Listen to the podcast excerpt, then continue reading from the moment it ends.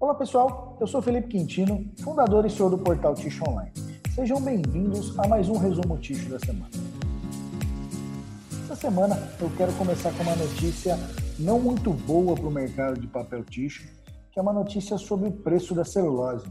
O preço da celulose de fibra curta deve bater recorde. Somente em março, os reajustes aplicados pelos produtores em todas as regiões do mundo variam entre 90 a 120 dólares a tonelada. Já para a Europa e América do Norte, os aumentos informados pelos produtores foram de 90 a 100 dólares por tonelada, respectivamente, levando-se em conta os valores que haviam sido reportados para fevereiro.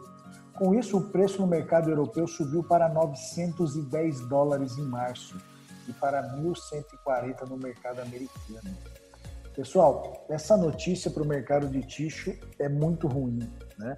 O mercado de papel tixo vem sofrendo com aumentos sucessivos aí nos seus custos de produção, a celulose aumentando agora mês a mês, o dólar nesse último mês aumentou muito, então o fechamento aí desse mês vai ser elevado na moeda.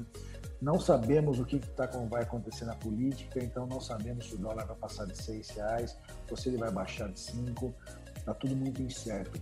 O mercado de tixo vem sofrendo muito, não consegue uh, recuperar margem, não consegue recompor os preços aí para ter margens saudáveis. Né? Você vê produtos químicos subindo, uh, embalagens subindo, aparas para quem trabalha com aparas subindo e faltando no mercado de baixa qualidade. Então, para o mercado de tixo, está um momento muito complicado. Não está um momento favorável, não. Vamos aguardar aí as próximas semanas para ver como é que vai, vai ficar. Essa semana também faleceu o fundador da Aracruz Celulose, um empresário norueguês radicado no Brasil, Elin Lorenzetti, se tornou uma figura importante na indústria de celulose. Elin se tornou uma figura importante no mercado de celulose quando fundou em 1972 a Aracruz Celulose no Espírito Santo, considerada a primeira fábrica de celulose em linha do Brasil. Posteriormente, ele tornou a primeira empresa do setor florestal do mundo a figurar na lista de empresas do índice Dow Jones de sustentabilidade entre 2007 e 2008 da Bolsa de Nova York. Ele morreu aos 98 anos na Noruega. Essa semana tivemos aí diversas notícias relacionadas a Kimberly Clark. Então eu quero começar aí essas, essas diversas notícias da Kimberly Clark. Quero começar com uma notícia muito interessante aí com relação às mulheres. No Dia das Mulheres, a Kimberly Clark intensifica as ações para atingir a equidade de gênero. A companhia segue defendendo o progresso das mulheres na busca por oportunidades igualitárias. A Kimberly Clark também aderiu ao compromisso que visa a igualdade racial. A iniciativa empresarial pela igualdade racial propõe a superação do racismo no ambiente corporativo em toda a sua cadeia de valor.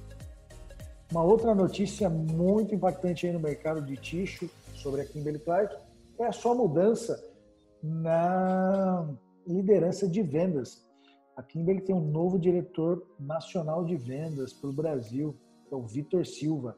Ele vem substituir Cláudio Vilardo.